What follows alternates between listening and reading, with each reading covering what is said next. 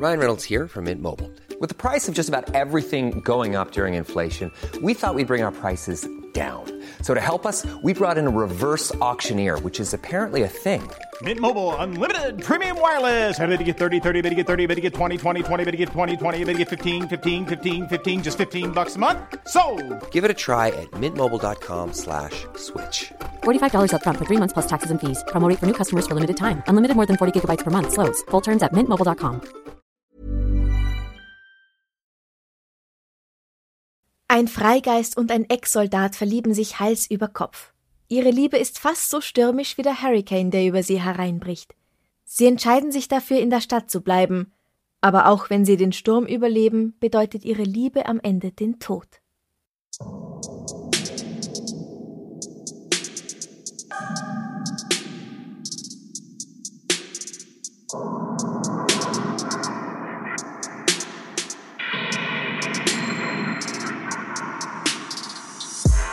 Servus, Christi, herzlich willkommen bei darf's ein bisschen Mord sein?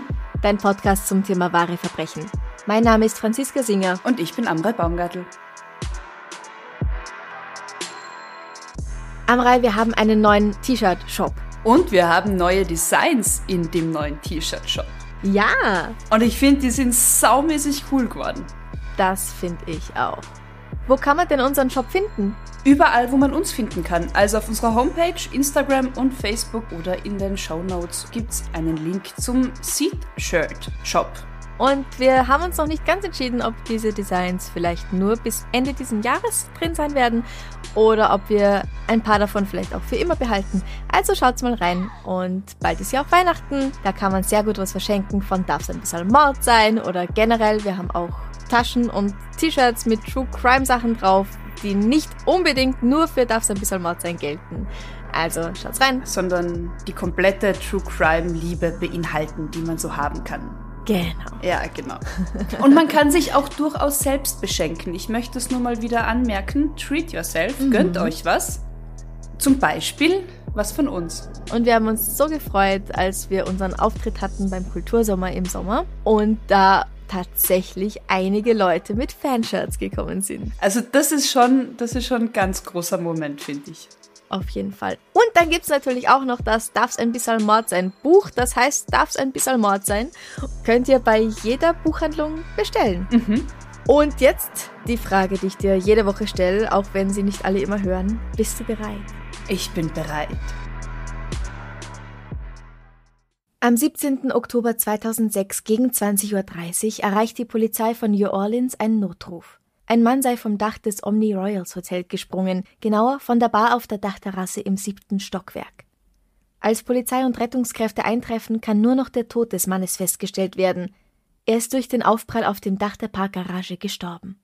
Es ist höchstwahrscheinlich ein Suizid. In seiner Hosentasche befindet sich eine Plastiktüte. Darin sind seine Erkennungsmarken der US-Armee, ein Schlüssel und ein gefalteter Zettel, auf dem außen drauf steht, nur für die Polizei. Und was steht innen? Diese Notiz habe ich dir gerade geschickt. Das ist kein Unfall. Ich musste mir das Leben nehmen, um für das, das ich genommen habe, zu bezahlen. Wenn ihr einen Streifenwagen nach 826 North Rampart schickt, findet ihr dort eine zerteilte Leiche meiner Freundin Eddie im Ofen, auf dem Herd und im Kühlschrank.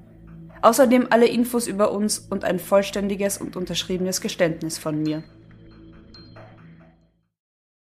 Wie bitte? Das ist ein Scherz, oder? Es klingt übel und die Polizisten halten das auch wirklich erst für einen schlechten Scherz, aber sie müssen natürlich auch so einem schlechten Scherz nachgehen und fahren zu der angegebenen Adresse. Da kommen sie zu einem Herrn Leo Watermeyer. Der verblüffte Mann lässt sie in seine Wohnung, aber da ist keine Leiche. Als sie ihm den Namen des Mannes nennen, der sie zu ihm geführt hat, meint Leo, dass das der Mieter einer Wohnung in einem anderen Haus sei. Er ist der Vermieter und soll sie vermutlich dort reinlassen, und das tut er dann auch. Das Haus, zu dem er sie führt, ist ein kleines Häuschen mit nur zwei Stockwerken. Im Erdgeschoss befindet sich der Voodoo Spiritual Temple, der von Priesterin Miriam Shamani geleitet wird. Die Wohnung im ersten Stock hat ein Zachary Bowen gemietet. Er wohnt hier zusammen mit seiner Freundin Adriana Hall. Als die Polizisten die Tür öffnen, fällt ihnen als erstes auf, dass es extrem kalt in dieser Wohnung ist. Die Klimaanlage läuft auf höchster Stufe, sie ist auf 15 Grad eingestellt. Überall sind Bierdosen mit Zigarettenstummeln, neben der Tür ein Stapel zusammengefalteter Umzugskartons. An die Wände der Wohnung hat jemand Nachrichten gesprüht. Bitte ruft meine Frau an. Ich liebe sie. Ich bin ein totaler Versager. Schaut in den Ofen. Im Schlafzimmer ist auf die Decke über dem Bett eine weitere Nachricht gesprüht. Bitte hilf mir, dass der Schmerz aufhört. In der Küche führt die Ermittler ein silberner Pfeil direkt zum Ofen. Und jetzt würde ich euch bitten, das Essen vielleicht kurz sein zu lassen oder die nächsten 30 Sekunden zu überspringen. Im Backofen befindet sich ein paar gebratene menschliche Beine. Auf dem Herd liegt in einem großen Topf der Kopf einer Frau. In einem anderen zwei Hände und zwei Füße. Und in einem schwarzen Müllsack im Kühlschrank befindet sich ihr Torso. Ich will mir nicht mal ansatzweise ausmalen, wie das ausgesehen haben muss und wie das gerochen haben muss. Es hat gar nicht sehr gerochen, weil die Klimaanlage auf so kalt eingestellt war. Ach ja, okay. Aber allein das Bild dieses Tatorts, Wahnsinn. Ja. Also diese abgetrennten Gliedmaßen, verteilt in der Küche. Ja, die Polizisten sind nicht gerade erfreut. Ja, da, da, hm. das, das kann ich mir vorstellen. Der Mann, der sich vom Dach gestürzt hat, ist Zachary Bowen. Er kommt am 15. Mai 1978 zur Welt.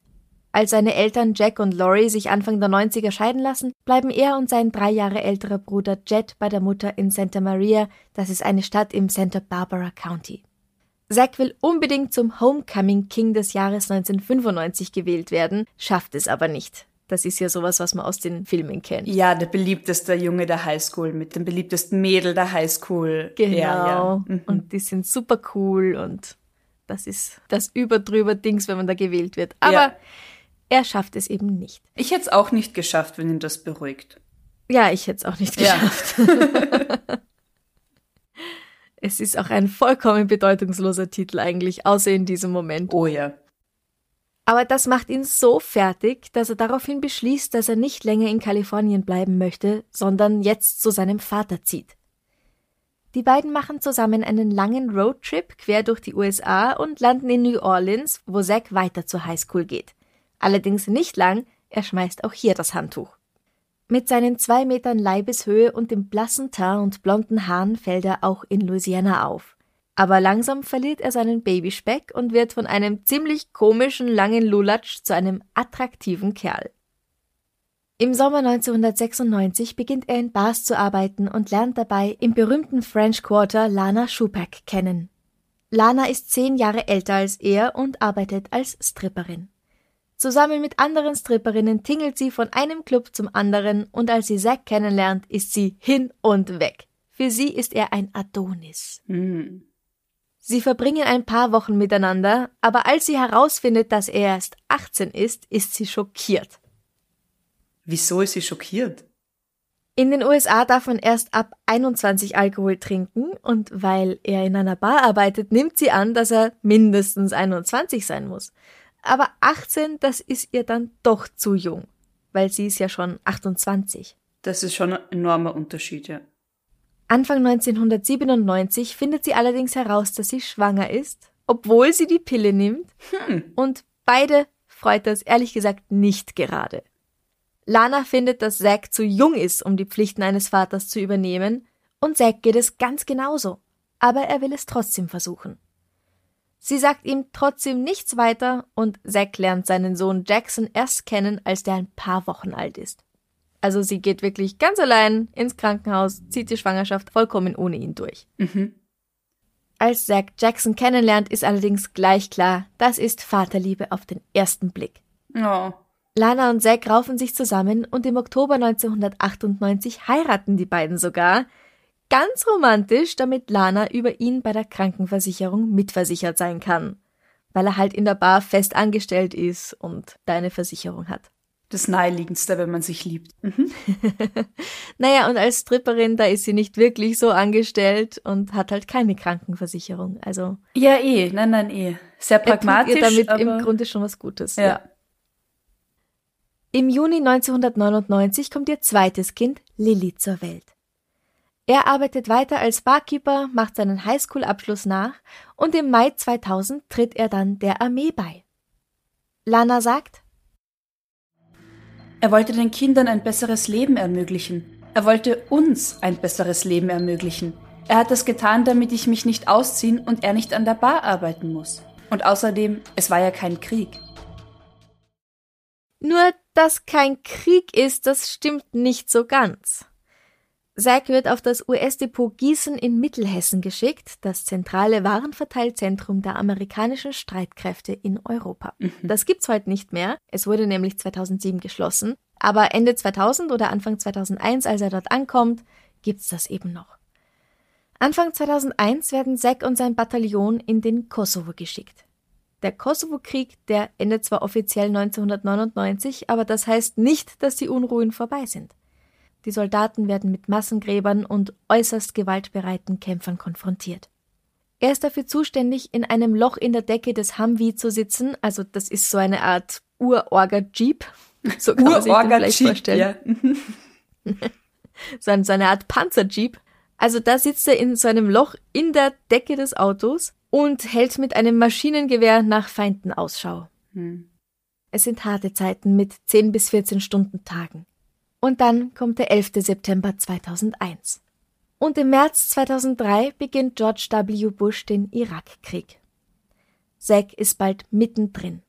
Er vermisst seine Familie, die mittlerweile ohne ihn in Gießen lebt, und freundet sich in Bagdad mit einem Jungen an. Als der kleine Laden von dessen Familie in die Luft gesprengt wird, stirbt auch er. Das zusammen mit dem Verlust von Freunden, die bei Einsätzen schwer verletzt werden oder sogar ums Leben kommen, versetzt Zack in schwere Depressionen. Ende 2003 kommt er zurück nach Deutschland, aber er hat sich verändert. Der ehemals lustige, laute Zack, den alle mögen, hat es schwer mit all dem, was er gesehen und durchgemacht hat, zurechtzukommen. 2004 versagt er wiederholt im Fitnesstest, weil er zu wenig Sit-ups in zwei Minuten macht und wird deswegen aus der Armee entlassen. Lana trennt sich daraufhin von ihm. Wieso? Naja, er war ja der Armee beigetreten, damit sie nicht mehr strippen gehen muss und sie durch sein Gehalt ein gutes Leben haben können. Aber durch diese Entlassung ist im Grunde das alles für nichts gewesen. Also er hat jetzt da keine besonderen, wie sagt man auf Deutsch, Benefits davon. Okay, das heißt, es gibt jetzt kein eben, was weiß ich, ehrenhaft entlassen und für die Familie ist weiter gesorgt oder kein Programm, das ihn irgendwie absichert. Ja, es gibt da verschiedene Abstufungen von dieser ehrenhaften Entlassung. Mhm. Und er hat die, die nicht so cool ist. Ah. Wo du im Grunde nicht besonders irgendwie was kriegst. Er hat Dramatisches erlebt, er hat, er, er war im Kriegseinsatz, dass es da überhaupt Abstufungen gibt und anscheinend recht schlechte Abstufungen, finde ich halt doof. Ja, finde ich auch. er versagt absichtlich in diesen Fitnesstests. Mhm. Er kann die, ich weiß nicht, 57 Sit-ups in zwei Minuten machen. Er will nur nicht, weil er nicht mehr an die Regierung glaubt. Ja. Und weil er ihr nicht mehr vertraut, weil er nicht das Gefühl hat, dass sie die Wahrheit sagen, warum dieser ganze Irakkrieg überhaupt stattfindet. Und dass das alles nicht gerechtfertigt ist. Das ist aber auch verständlich. Also wenn ich ja. weiß, wenn ich fitnesstechnisch versagt, dann werde ich entlassen, dann ist das das naheliegendste, glaube ich, das man machen kann. Nach zwei Einsätzen. Aber sie stehen danach trotzdem quasi ohne irgendwas da. Ja, okay, ja. Also Lana trennt sich von ihm, es ist ja alles zu viel. Sie hat außerdem gerade wirklich eine schwere Behandlung wegen Hepatitis hinter sich, mhm, wo sie mhm. fast gestorben wäre. Und ihr reicht's einfach. Sie kehrt jetzt schon mal ohne ihn nach New Orleans zurück und er kommt danach und sie behält die Kinder. Mhm. Zack kommt Ende 2004 nach und beginnt wieder als Barkeeper zu arbeiten, obwohl er ja zur Armee gegangen ist, damit sie nicht mehr strippen gehen muss und er nicht mehr in Bars arbeiten muss. Ja. Er ist jetzt 26 Jahre alt. Sein neuer Arbeitsplatz ist Hogs Bar, wo er oft von 2 Uhr bis 10 Uhr morgens arbeitet.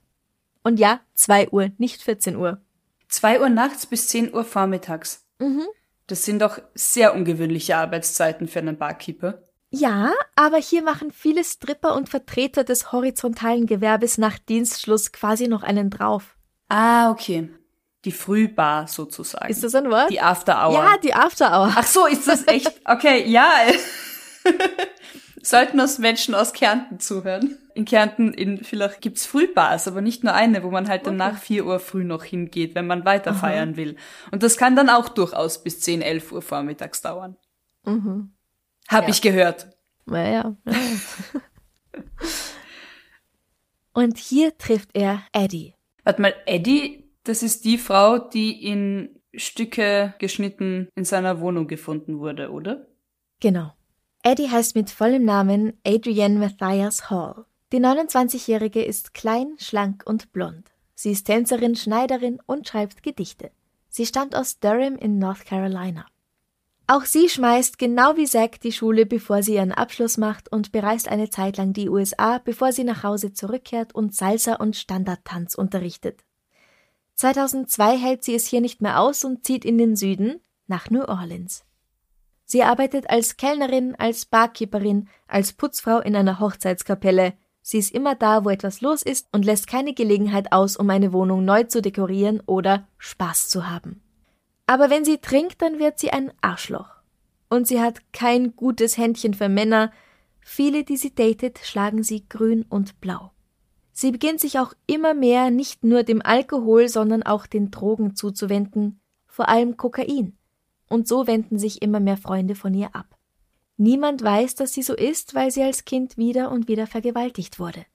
Und Freunde von ihr vermuten übrigens auch, dass sie an einer bipolaren Störung leiden könnte, aber Eddie lässt das offenbar nie untersuchen. Okay, aber diese Vermutung ist in etwa so zuverlässig, als wenn wir hier irgendwen diagnostizieren würden. Punkt A. Punkt B, genau das mache ich jetzt. Nein, äh, ja. beiseite. Also nur weil man Symptome einer bipolaren Störung äußert, heißt das auch noch nicht, dass man eine hat. Ja. Es kann da tatsächlich, wieder wenn du sagst, wenn sie traumatische Erlebnisse in der Kindheit hatte, genau das der Fall sein, dass die Symptome auf das Ereignis zurückführen und nicht auf eine psychische Krankheit. Auch wenn die Symptome sehr ähnlich sind. Ja, genau, richtig. Aber wie gesagt, wir diagnostizieren nicht von dem her. Punkt. Im Sommer 2005 treffen Zack und Eddie in der Hawks Bar, in der Zack zurzeit arbeitet, aufeinander. Bald beginnen sie ein Techtelmechtel und dann, am Montag, den 29. August, bricht Hurricane Katrina über die Stadt herein. Gut 200.000 Häuser werden zerstört, vom Wind abgetragen oder verschwinden in den Fluten. Die Louisiana Recovery Authority schätzt, dass von den ehemals knapp 500.000 Einwohnern nur 190.000 geblieben sind. Der Rest hat sich zumindest vorerst ein neues Zuhause gesucht. Das French Quarter, das ehemalige Zentrum der Stadt und das Ziel für Touristen, die sie besuchen, liegt relativ weit weg von dem Damm, der während des Hurricanes gebrochen ist, und die Dämme zum nahegelegenen Mississippi River waren fest und hoch genug, daher bleibt es auch relativ unbeschadet. Zack und Eddie haben die Stadt also nicht verlassen und finden das jetzt eigentlich recht leibernd so. So wenig los, oder wie? Ja, nix los. Klar, es gibt keinen Strom und kein fließendes Wasser, aber das brauchen sie auch nicht und dafür sieht man zum ersten Mal die Sterne. Tagsüber räumen sie die Straßen von Müll und herabgefallenen Ziegeln und zerkleinern umgestürzte Bäume. Abends zünden sie auf der Straße Matratzen an, um ein Lagerfeuer zu haben und teilen Dosensuppen mit anderen Helfern – die Dosensuppen haben sie natürlich auch aus zerstörten Geschäften sich einfach genommen. Geplündert. Ja, so könnte man es nennen. Und nachts machen sie in den verlassenen Straßen Liebe. Das klingt alles nach einem sehr romantischen, postapokalyptischen Campingurlaub. Ja, wenn ich das so formulieren darf. Und genau das ist es auch für sie anscheinend. Die beiden fühlen sich wirklich wohl in diesem Szenario. Sie werden schnell zu kleinen Berühmtheiten, sie sind so etwas wie das Wahrzeichen der unbezwingbaren Seele dieser Stadt. Ihr Foto erscheint auf dem Titelblatt der New York Times und anderer Zeitungen. Alle erfreuen sich an diesem jungen Paar, das sich durch nichts unterkriegen lässt. Trouble von Ray LaMontagne, das ist ihr Lied. Und es scheint so, als ob der Hurricane ihre Sorgen und auch ihre schwere Vergangenheit einfach weggespült hätte. Aber als das Wasser zurückgeht, kehrt der Alltag in die Stadt zurück. Oder vielleicht besser, die Realität. Zack ist jetzt bei Eddie eingezogen und bringt nun auch seine Kinder in diese Wohnung. Das und der Fakt, dass er und Lana noch nicht geschieden sind, stört Eddie. Und er bekommt immer öfter Beleidigungen an den Kopf geworfen, wenn sie wieder trinkt. Lana macht Probleme, weil sie Alimente von ihm verlangt, die er sich weigert zu zahlen. Und sein PTSD macht sich ebenfalls bemerkbar. Post-Traumatic Stress Disorder, auf Deutsch posttraumatische Belastungsstörung oder kurz eben PTBS, entsteht als eine mögliche Folge eines traumatischen Ereignisses. Sie tritt als eine verzögerte psychische Reaktion auf ein extrem belastendes Ereignis, eine Situation außergewöhnlicher Bedrohung oder katastrophenartigen Ausmaßes auf. In der Regel so circa ein halbes Jahr später. Auslöser können unter anderem schwere Unfälle, Gewaltverbrechen, Naturkatastrophen oder Kriegshandlungen sein, aber auch zum Beispiel eine schwierige Geburt. Betroffene empfinden in dieser Situation große Angst und Hilflosigkeit. Typischerweise erleben Betroffene sogenannte Flashbacks oder haben Albträume. Meist parallel dazu äußert sich PTSD in Vermeidungssymptomen, aktive Vermeidung von Situationen, die Erinnerungen an das Trauma wachrufen könnten, emotionaler Stumpfheit, Gleichgültigkeit und Teilnahmslosigkeit. Viele versuchen ihre Symptome und die damit einhergehende Schlaflosigkeit mit Alkohol und Drogen selbst zu behandeln. Man kann PTSD natürlich behandeln und je früher, desto besser. Und das habe ich sehr interessant gefunden. Oft liegt einer Suchterkrankung eigentlich so eine posttraumatische Belastungsstörung zugrunde, aber da muss man halt erstmal draufkommen. Ja. Zack war im Krieg, er hat schlimme Dinge gesehen und musste sie vermutlich auch tun, und er ist ja auch wirklich von seiner eigenen Regierung schwer enttäuscht, was auch ein großer, wichtiger Einschnitt in seinem Leben ist. Ja. Eddie wurde als Kind Opfer sexueller Gewalt. Nichts davon muss zwangsläufig zu so einer posttraumatischen Belastungsstörung führen, aber es ist möglich. Es ist bei beiden möglich. Für Zack kommt dazu, dass nach Katrina immer mehr Militärstreifen durch seine Gegend ziehen und das in dieser postapokalyptisch anmutenden Umgebung das löst erneut Erinnerungen an das Trauma aus. Sehr verständlich, wirklich sehr verständlich. Ja. Nach einem besoffenen Streit trennen sich die beiden und Zack fährt für eine Weile auf die andere Seite des Landes nach Oregon, um seinen Vater zu besuchen. Eddie verkriecht sich da in ihrem Zimmer und weigert sich, irgendjemand an sich ranzulassen. Als Zack schließlich nach ein paar Wochen zu ihr zurückkehrt, hat sich nichts geändert. Sie trinken, nehmen Drogen und fetzen sich, also auf Deutsch, sie streiten sich wild und verbringen dann wieder drei Tage in ihrer Wohnung und tun nichts außer zu vögeln und einander in den Armen zu liegen. Und so zieht es sich über einige Monate hin. Das Paradebeispiel einer sehr ungesunden On-Off-Beziehung. Ja.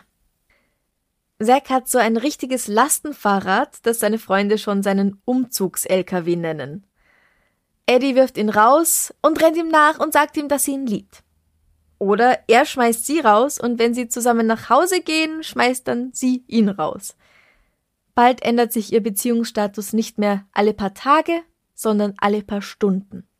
Ach so, und weil er so oft offiziell auszieht und dann doch wieder einzieht, ist sein Lastenrad der Umzugs-LKW. Genau, ja. Ah ja, okay. Im August 2006 wird Eddie festgenommen, weil sie im Streit mit einem wildfremden Mann auf der Straße eine Pistole auf ihn richtet. Typisch Eddie, sagen ihre Freunde und legen für ihre Kaution zusammen. Zack beteiligt sich nicht. Nach einem weiteren lauten Streit zwischen den beiden im September rufen Nachbarn die Polizei wegen Ruhestörung und nun klicken für Zack die Handschellen, weil Polizisten einen Beutel mit Marihuana bei ihm finden. Eddie kauft ihn frei. Und wenig später ziehen sie auch schon zusammen in eine neue Wohnung in der 826 North Rampart Street, die Wohnung über dem Voodoo-Tempel. Sie zahlen die Miete für zwei Monate in Bar. In dem immer noch vom Hurricane gebeutelten New Orleans eine tolle Sache für den Vermieter und er gibt ihnen die Wohnung ohne schriftliche Dokumentation. Am 4. Oktober kommt Eddie zu ihm und unterschreibt einen Mietvertrag für sechs Monate, Wenige Minuten später erhält der Mann einen Anruf von Zack, der ihm sagt, dass Eddie ihn nun rausschmeißen will, und wenn der Vertrag auf sie lautet, dann steht er jetzt auf der Straße. Ja, aber warte, da sind sie doch überhaupt gerade erst eingezogen, oder? Ja, das können wirklich nicht mehr als zwei oder drei Tage gewesen sein. On, off, on, off, off, on. Ja. Ja. Hey, I'm Ryan Reynolds. At Mint Mobile, we like to do the opposite of what Big Wireless does. They charge you a lot, we charge you a little. So naturally, when they announced they'd be raising their prices due to inflation, we decided to deflate our prices due to not hating you. That's right. We're cutting the price of Mint Unlimited from $30 a month to just $15 a month. Give it a try at mintmobile.com slash switch. $45 upfront for three months plus taxes and fees. Promo for new customers for limited time. Unlimited more than 40 gigabytes per month. Slows. Full terms at mintmobile.com. Hey, it's Ryan Reynolds, and I'm here with Keith, co star of my upcoming film, If, only in theaters, May 17th. Do you want to tell people the big news?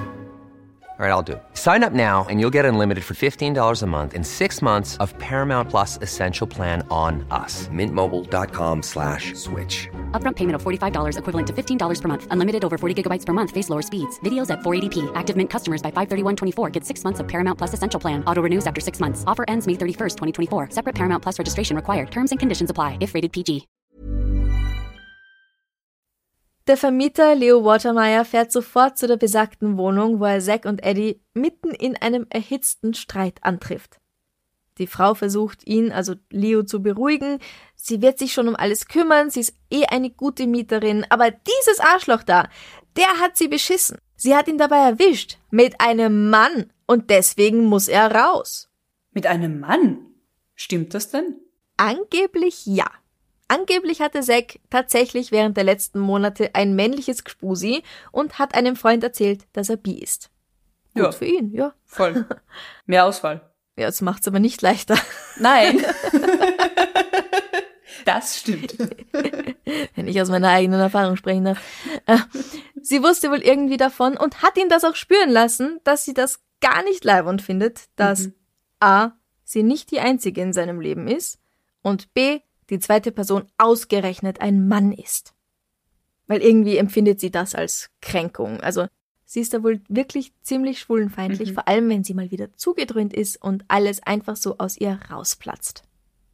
Aus meiner eigenen Erfahrung mit anderen Leuten, wenn sie wirklich bipolar gewesen sein sollte, könnte das schon auch davon kommen. Oder eigentlich muss es auch gar nichts damit zu tun haben. Manche Leute finden es halt zeitweise toll oder haben so einen inneren Drang, Leute an ihrem wundesten Punkt zu treffen, um sie möglichst tief zu verletzen. Ich kenne das halt wirklich von einer Person mit bipolarer Störung. Ja, ja. Es ist, kann auch ein Symptom sein, das stimmt, ja. Ja. Leo Watermeyer denkt sich, na, die beiden werden das schon regeln untereinander und geht wieder nach Hause. Weil er hat Geld, er hat einen unterschriebenen Mietvertrag, es ist jetzt alles in Ordnung für ihn. Aber der Streit endet nicht. In dem Abschiedsbrief, den die Polizei bei Zack Bowen findet, steht,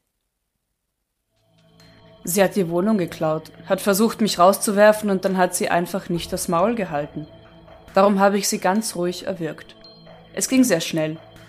Nachdem ich die Leiche mehrmals sexuell geschändet hatte, stand ich vor der Frage, wohin damit? Er geht schlafen, steht auf, geht zur Arbeit, erzählt einem Kollegen, dass Eddie ihn mit Sack und Pack verlassen hätte, um nach North Carolina zurückzugehen, und nach seiner Schicht geht er wieder in die Wohnung zurück. Ich kam nach Hause, habe die Leiche in die Wanne gelegt, eine Säge geholt und ihre Hände, Füße und den Kopf abgehakt.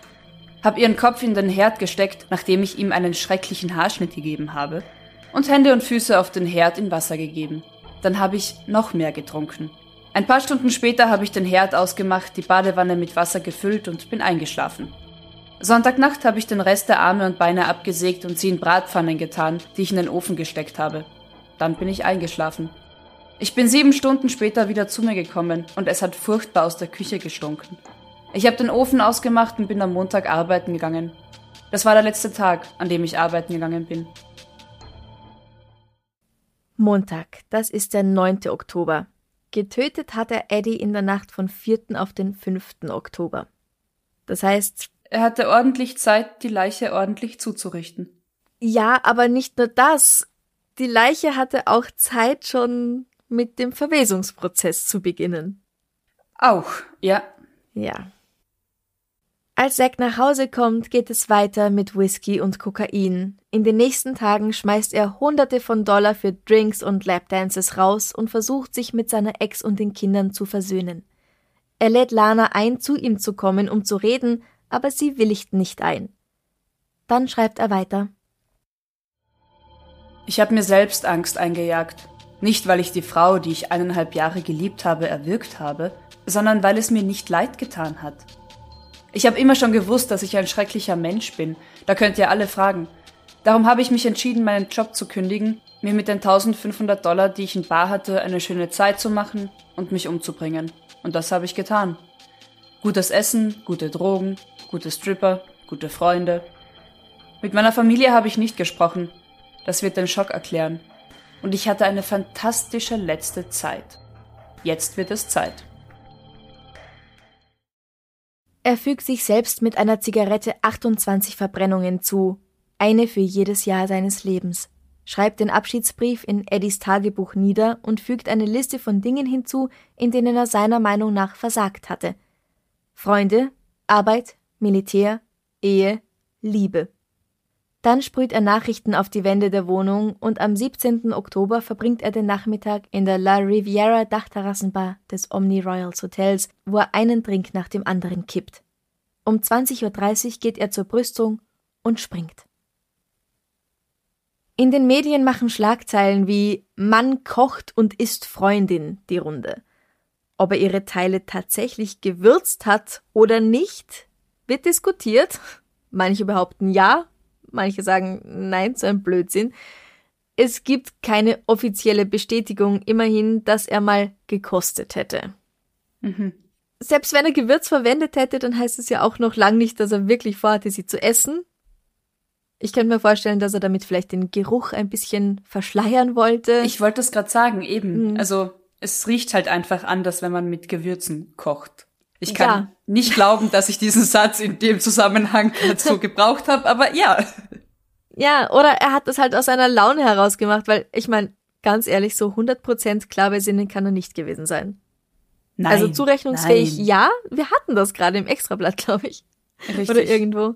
Zurechnungsfähig, ja. Aber trotzdem war er vielleicht einfach nicht so ganz da, oder? Ja. Also manchmal macht man ja seltsame Dinge, wenn man so ein bisschen irgendwie in, in Gedanken ist, in Trance ist, zum Beispiel den Hausschlüssel in die Tonne werfen und mit dem Müll dann das Haus verlassen. Ja, aber Franziska, es ist ein Unterschied, ob ich meine Kugelschreiber in die Waschmaschine aufräume oder ob ich meine Freundin töte, zerstückle, dem Na, Kopf noch einen schlechten Haarschnitt verpasse. Das mit dem Gewürz meine ich. Ach so, ach, wenn ich dann schon mal dabei bin, die Körperteile mit meiner ermordeten Freundin zu kochen, dass ich dann aus Versehen, weil wenn ich koche, dann verwende ich immer Zimt. Also ja. verwende ich jetzt auch Zimt, wobei ich mir keinen Grießbrei mache, sondern, uh, okay. Ähm, ja. ja. Salz, ja. Pfeffer, Paprika. Ich weiß es ja nicht. Okay. Es ist nur. Also du wolltest gerade einfach nur erklären, warum es vielleicht Gewürze haben Eine Erklärung für die Gewürze, ja, okay. die vielleicht da waren, vielleicht nicht was nicht bedeuten muss, dass er irgendwann vorhatte, sie zu essen. Das stimmt, das stimmt. Man macht manchmal komische Dinge und hm, nach dem, was er schon gemacht hat, ist jetzt wirklich. Das zu würzen, das Normalste der Welt. Ja, das stimmt, ja. Ja. Lana und die Kinder Jackson und Lily leiden sehr unter dem Verhalten ihres Ex- bzw. Vaters. Und halte dich fest. Ein Kinderpsychiater sagt Lana angeblich, dass sie den Kindern, die sind da sechs und acht Jahre alt, alles so erzählen soll, wie es passiert ist. Und die macht Was? das. Das war 2006? Ja. Die macht das. Wow. Und natürlich bekommen die daraufhin selbst Angststörungen. Können nicht mehr schlafen, malen Bilder davon. Ja, klar. Na klar. Wenn das stimmt mit dem Tipp, dann, also entweder hat er gemeint, dass sie das ganz anders umsetzen soll, als sie es gemacht hat, oder. Der Psychiater ist scheiße. Ja.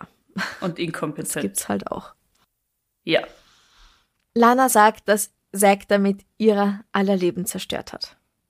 Andererseits ist sie ihm dankbar, dass er sein Leben nach dem Mord und der Verstümmelung etc. beendet hat, weil sie kann sich nicht vorstellen, wie sie damit hätte umgehen sollen, wenn es dann noch einen Vater geben würde, der im Gefängnis sitzt, Briefe schreibt und den die Kinder vielleicht sehen wollen. Hm. Ganz abgesehen von der Gerichtsverhandlung, für die sie bestimmt auch befragt worden wären. Und Lana denkt an den Tag zurück, an dem Zack sie so unbedingt in die Wohnung einladen wollte. Hat er da ebenfalls geplant gehabt, sie zu töten? Das war ja nach dem Mord an Eddie. Das war nach dem Mord, ja. Oh. Oh Gott. Also vielleicht Gänsehaut. wollte er die ganze Familie auslöschen. Ja, ja. Weil er sich selbst als Versager gesehen hat. Wow. Zack wird eingeäschert, seine Asche behält Lana in New Orleans. Eddies Familie lässt sich Zeit. Ihre Überreste werden erst Ende des Jahres in den Norden gebracht. Da ihre letzte gemeinsame Wohnung, also wo der Mord stattgefunden hat, über einem Voodoo-Tempel liegt, wurde natürlich darüber gesprochen, dass böse Geister oder eine Art Dämon von Zack Besitz ergriffen hätte. Aber ich glaube persönlich, man kann ganz klar sehen, dass diese übernatürlichen Sachen in diesem Fall gar nicht notwendig waren. Mhm, mhm. Das haben sie schön allein hinkriegt, die beiden. Beziehungsweise Ja. eben Zack. Ja, ja. Ja, Zack und Eddie waren so tief drin in so einer Spirale aus Gewalt, psychischer und physischer Natur, Ja. dass er wirklich schon lang nicht mehr von Liebe die Rede sein konnte, nur noch von Abhängigkeit. Besitz, Kontrolle, Abhängigkeit. Ja. An diesem einen Abend hat er in diesem einen Moment beschlossen, dass es jetzt reicht und hat ihr den Hals zugedrückt, bis sie tot war. Da braucht's keinen Dämon dafür. Nein. Das Haus, in dem sie wohnten, wird als Rampart Street Mörderhaus bekannt. Nachmieter wollen plötzlich kalte Luftzüge und seltsame Schwingungen gespürt haben. Und seit einem Brand im Jahr 2016 befindet sich das Bloody Mary Haunted Museum hier. Die Besitzer bieten Besichtigungen der Wohnung und andere Geistertouren an. Warte mal, es gab tatsächlich in der Zwischenzeit ganz normale Nachmieter in diesem Haus? In dieser Wohnung? Ja, klar. Wow. Naja, die Leute müssen irgendwo wohnen. Ja, nein, eh, ja. Ich glaube nicht, dass ich freiwillig, wenn ich die Wahl hätte und es mir aussuchen könnte, in so einer Wohnung wohnen wollen würde. naja, wenn es dir jemand sagt, du weißt es und du hast eben das Geld und es gibt das Angebot, dass du dir was anderes suchst, dann halt nicht. Aber wenn das die einzige Wohnung in, in der Kategorie ist, die du dir leisten kannst, dann wirst Ja, eh, und du oder? dringend was brauchst, ja, ja. Na, ich muss sagen, ich bin recht dankbar. Ich habe irgendwann mal gefragt, was denn mit den Vorbesitzern, Vormietern meiner Wohnung geschehen ist und die alte Dame ist ins Altersheim. Und das fand ich Mhm. sehr beruhigend, muss ich sagen. Du, wer weiß, ob's gestimmt hat. Es stimmt. Ja. Und es ist wirklich ein super süßes kleines Haus. Mhm. Und gegenüber ist, also davor ist nur eine große Straße, aber danach gegenüber ist ein Park. Also es ist eigentlich wirklich fein Schöne dort. Gegend. Okay. Ja, Ja. was man halt so auf Google Maps sehen kann. Was denkst denn du über diesen Fall? Tragisch. Ich würde mal ganz vorn anfangen, dass Krieg scheiße ist, weil Krieg mit Mhm. unschuldigen Menschen wahnsinnig grausame Dinge anstellt. Ja. Und bei Kriegen gibt's nur Verlierer. Da sind wir uns ja eh alle einig. Aber ich meine, ich finde, das zeigt der Fall jetzt wieder besonders. Jemand braucht Geld, sagt gut, dann gehe ich halt zur Army, es ist eh gerade nirgends Krieg. Was du da mitkriegst, der Typ war 26, nachdem er von zwei Einsätzen zurück ist und war einfach ein anderer Mensch und traumatisiert für Ja. sein Leben. Für Mhm. was? Da spricht die Pazifistin aus mir. Da fängt's mal an. Und dann, wow, äh, sie hätten einfach beide so viel früher und so dringend therapeutische und psychiatrische Hilfe gebraucht. Ja, absolut. Finde ich auch. Also ich finde es so schlimm, weil dieser Mord und der Suizid wären komplett vermeidbar gewesen, wenn sie erkannt hätten, dass es das Beste für sie beide ist, wenn sie sich trennen. Ja. Sie haben sich da anscheinend immer weiter hochgeschaukelt und gegenseitig runtergezogen in die Abhängigkeit von Drogen und Alkohol. Und beide waren nicht glücklich. Deswegen haben sie sich auch immer wieder getrennt. Ja. Aber klar, wenn du dich von jemandem trennst, der dir sehr nahe war, dann ist der Schmerz erstmal sehr groß, weil du diese Person vermisst. Egal, ob du das jetzt willst eigentlich oder nicht. Und ich glaube, es kommt selten vor, dass man sich wirklich einfach umdreht und sagt, okay, pfiat die Baba, und dieses Vermissen nicht irgendwie mal aufflackert. Und sei es nur das Vermissen der Gewohnheit. Also selbst wenn du die Person per se nicht vermisst, ist es erstmal eine einschneidende Veränderung in deinem Leben. Und wir Menschen sind Gewohnheitstiere und wir suhlen Ja. uns in unserer Gewohnheit, egal ob sie uns gut tut oder nicht. Ja. Also, ähm, Genau. Und dann muss man halt stark sein. Man muss sich klar machen, was will ich, was ist gut für mich und was ist gut für die andere Person vielleicht sogar und standhaft bleiben. Und die einzige Möglichkeit, wieder glücklich zu werden und zu einem normalen Leben zurückzufinden, wäre für die beiden gewesen, ganz weit voneinander entfernt zu sein. Und natürlich auch, wie du schon gesagt hast, sich zusätzlich professionelle Hilfe von außen zu holen durch Psychiater und Psychotherapeuten.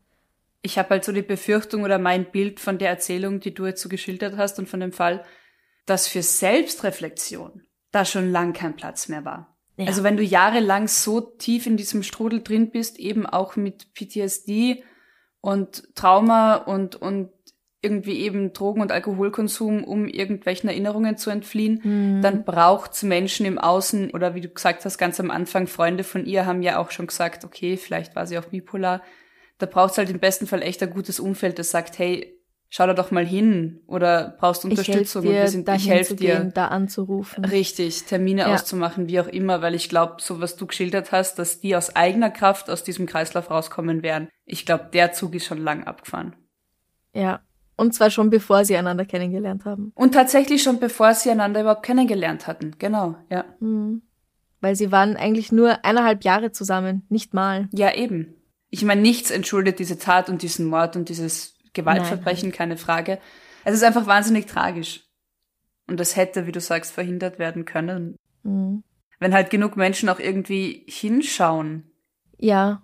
Und eine andere Sache ist, ich weiß, hier ist es, hier kann es auch schwierig sein, einen Kassenplatz zu bekommen bei einem Psychotherapeuten. Ja. Naja, wie ist denn das dann in den USA? Da kriegst du Wo du wahrscheinlich nicht mal eine Krankenversicherung hast. ja. Zack hatte ja ganz offenbar eine, zumindest als er angestellt war in einer Ja. Bar. Wie das bei ihr ist, das weiß ich nicht. Ob es da überhaupt diese Möglichkeit gegeben hätte und naja, Nein, also ich meine, wir, wir reden gerade hier eben auch rückwirkend wahnsinnig klug. Mir ist durchaus bewusst, dass das alles, alles andere als easy cheesy ist grundsätzlich und dann Ja, noch ja. vor 10, 15 Jahren und dann noch in den USA und dann noch und dann noch. Also eh klar. Aber ja, ich finde, an so Fällen sieht man halt so sehr, wie wichtig es wäre und ist, dass jeder bedingungslos Zugang zu Hilfe, medizinischer Hilfe hat, ob es jetzt psychisch oder physisch ist ja, dass das, das Traumata und Erlebnisse, egal wie vermeintlich klein oder groß sie waren, durchaus Effekte auf dein restliches Leben haben können und Einfluss haben. ja, und so ein Kriegseinsatz ist wirklich kein Lerchalschas. Oh Gott, ja. Selbst wenn du jetzt nicht aktiv auf Leute schießen musst oder so, Ja. sondern wie in seinem Fall, ich sage unter Anführungszeichen, nur Massengräber ausheben musst. Wie furchtbar ist denn das schon? Ich habe in meinem Leben zwei Leichen gesehen und die waren beide nicht irgendwie verstümmelt, aber das sind Bilder, die brennen sich einfach ein in dein Leben. Und wenn du, wenn das dein Alltag ist, dass Ja. du mit Massengräbern, Leichen, brutalen Morden, Explosionen, Kindstoden zu tun hast, Ja. dann ist es einfach wahnsinnig schädlich für dich und deine Psyche. Ja. Und er hat danach halt natürlich auch keine Betreuung bekommen. Ich meine, aber das zum Beispiel ist was, also USA hin oder her, ich habe auch keine Ahnung, wie es jetzt ist. Ich finde, man sollte allen Menschen, die in psychisch herausfordernden Berufen arbeiten, sei es jetzt Soldaten, Pflegekräften, Ärzten, Notfallmedizinern, wo auch immer, Sozialarbeitern, ausreichend psychische Unterstützung zur Seite stellen und anbieten. Hospizpflegern, keine Ahnung. Also alle, die halt wirklich psychisch wahnsinnig gefordert sind, weil das ist echt ähm, wirklich, wirklich, also Hut ab und Und auch immer wieder in solchen Ausnahmesituationen sind. Und zwar permanent. Die leben damit. Absolut richtig. Wir brauchen was Schönes zum Abschluss, oder? Ja, Ja. immer her damit, bitte. Okay. Franziska, was ist dein Lieblings-Suchst du Logik-Moment? Oh, Darfst dir auch So einen Alltag? rauspicken, so im Alltag. Ich glaube, es gibt sicher mehr als einen. Also was ist so ein typischer Hä? Suchst du Logik-Moment? Soll ich die Frage in einer Woche stellen und jetzt was leichteres? wenn unser Executive Producer und Head of Marketing McFluff, also da gibt's mehrere Momente, eigentlich jeden Tag. Zum Beispiel, es ist Zeit, dass wir rausgehen. Gassi gehen. Ich greife zum Halsband oder zum Geschirr. Er sieht das, freut sich wahnsinnig und rennt in die andere Richtung. Rennt weg von dem Ding, aber er will unbedingt rausgehen. Ach so, also nicht um Anlauf zu nehmen, um sich zu freuen, nicht um sein Spielzeug zu Nein, holen, nein, um er sich zu rennt weg. freuen. Er rennt weg. Oh, Also er hat keine Angst vor dem Dings oder so. okay. Absolut nicht. Sondern ich zeige ihm, hey, wir gehen jetzt raus. Und er sagt, ja, cool. Ich gehe mal eben. okay. Und das, das verstehe ich nicht. Und dann, sobald ich die Tür aufmache, ist er natürlich schon draußen, weil er will ja unbedingt raus. Und er Ja. lässt sich das auch ganz brav anziehen. Das ist überhaupt kein Problem. Es ist nur einfach so, ich gehe in die andere Richtung. Ich glaube, das ist so, das ist so einfach sein. Hundestatement. Nein, es ist ein Statement von, ich freue mich jetzt schon. Aber nur um das mal klarzustellen, um die Pfote hier auf den Tisch zu hauen, ich mag das nicht. Ich könnte Ich komme auch eh gleich ohne. wieder. Aber einfach nur als Statement hier. Das wäre jetzt meine Menschenlogik wie ich Hundelogik erkläre. Ja. Ich habe keine Ahnung. Ja, also da gibt's so ein paar Sachen mit ihm, wo ich mir denke, äh, du willst es doch auch. Wieso, wieso jetzt, wieso jetzt nicht? Franziska spricht noch immer von ihrem Hund, für alle, die erst Alle, jetzt die eingeschalten Bei haben. Minute 40 eingeschaltet haben, genau. Na, meine Mutter macht das zum Beispiel. Hallo Mama. Ja, also was ist so ein schöner Suchsologik-Moment für dich im Alltag? Also ich glaube, je mehr ich drüber nachdenke, desto mehr wird mir einfallen. Und ich freue mich schon wahnsinnig auf die Antworten von unseren ZuhörerInnen. Ich glaube, da kommen grandiose Antworten dabei raus. Am Freitag Ähm, auf Instagram und Facebook. Richtig. An einen super Suchstologik-Moment kann ich mich erinnern, irgendwann im Oktober, Anfang Oktober, und ich bin Zug gefahren. Und man muss ja sagen, also wer jetzt die Deutsche Bahn kennt, die ÖBB ist eh eigentlich super verlässlich, Ja, zuverlässig. Also definitiv besser im Vergleich zur Deutschen Bahn. Und ich war, ach ja, ich war von einer Familien, von einer Familienfeier zurück nach Wien unterwegs. Wir hatten an dem Tag Aufnahme ausgemacht. Also ich war echt so super getimed. Ich brauche so vier Stunden im Zug, bin dann eine halbe Stunde daheim und dann geht's mit der Aufnahme weiter. Und das war ein Montag. Und der eine Zug, aber eh so ein Intercity, kommt von irgendwo, fährt nach irgendwo international, hatte Verspätung. Also auf der Strecke irgendwie. Und ich brauche einen Anschlusszug und da waren aber irgendwie nur so fünf Minuten Zeit zum Umsteigen. Und ich frage den Schaffner, ja, der andere Zug wartet ja eh, oder? Ich meine, das waren eben, das waren zwei große internationale Züge, die warten ja aufeinander. Und der Schaffner so, ja, er fragt nochmal nach, aber natürlich, weil es müssen ja ganz viele nach Wien und na, na, kein Thema. Und für mich war das auch klar, dass da eben, es müssen ja alle irgendwie nach Wien, weil wer will schon irgendwo am Land bleiben Oh. an dem Montagvormittag. Also, es war irgendwie klar, dieser ganze Ja. Zug war einfach voll mit Leuten und jungen Menschen, die schon am Laptop arbeiten, die halt irgendwie aus dem Wochenende jetzt in die Stadt. Das war halt irgendwie klar. Ja. Tatsächlich kam der Schaffner drei Minuten später wieder zu mir und sagt, ah, ich habe jetzt gerade nachgefragt, äh, heute ist ja Montag, ach blöd, nee, die zehn Minuten, die immer pauschal gewartet werden, das ist nur am Sonntag, das ist nur am Wochenende. Was? Heute ist ja Montag, hatte ich vergessen, sorry, der Zug ist weg. Und ich war so, echt jetzt? wo ist da die Logik? An dem Wochenende, wo eh die meisten Zeit haben oder irgendwie, ich habe keine Ahnung. Und dann bin ich halt mit einem Bummelzug und dann nochmal umgestiegen und ich war dann später in Wien, wir haben unsere Aufnahme verschoben. Aber das war so ein Moment von, warum? Wo? Erklär's mir. Bitte. Dringend. Weil sonst habe ich das Gefühl, das Universum und die ganze Zugpolitik ist gegen mich und das finde ich irgendwie uncool. Da hättest du das Suchsologik-T-Shirt anhaben müssen. Ja, ich finde, man braucht so ein Suchst du Logikschild im Alltag. So ein das. T-Shirt. Darum gibt's das T-Shirt. Oder das T-Shirt. Einfach. Gut, ja, was der Schaffner davon hält, wenn ich mich dann äh, meinen Reißverschluss langsam öffne. Du musst es ja nicht so sexy machen, wie du es jetzt gerade machst. Danke, dass das für dich sexy war. Du, ich habe schon ganz andere Glück machen Sachen wir einen gesehen. Podcast. okay, das war einer meiner Sustologik-Momente, genau. Cool. Und wie gesagt, wir stellen am Freitag die Frage auf Instagram und Facebook und ich freue mich so sehr auf eure Antworten. Und nicht vergessen, es gibt den Das ein bisschen Mord sein Adventskalender. Jeden Tag, an dem wir keine Folge und kein Extrablatt rausbringen, könnt ihr da bis 24. Dezember auf Steady ein Türchen öffnen. Und wir säuseln euch ein paar Minuten was ins Ohr. Und wir säuseln euch weihnachtliche True Crime vor. Naja, weihnachtlich ist ein bisschen zu viel versprochen, aber es ist nichts. Von der Stimmung, es ist kein Schreckliches. Axtmörder dabei. Genau. Noch nicht. Ja. Wir haben noch Stimmt. nicht alle aufgenommen. Ja, ist noch, noch, ist noch nicht alle Türen offen. Richtig. Ja.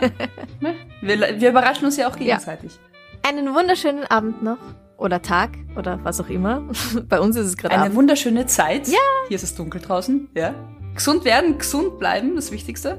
Bis zum nächsten Mal. Pussy. Pussy. Baba. Baba.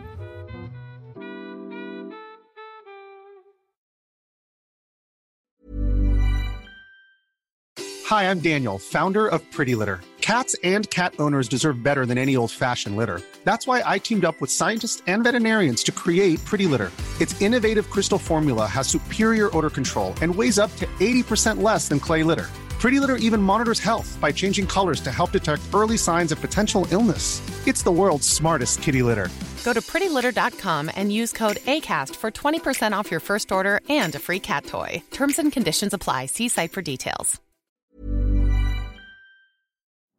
Liebe findet den unterschiedlichsten Ausdruck quer durch die Geschichte. Doch ist es wirklich immer Liebe? Lasst uns über Sex sprechen. Von skandalösen Stories aus der Antike über die Geschichte von Fetischen bis hin zu den unanständigen Geheimnissen berühmter Personen.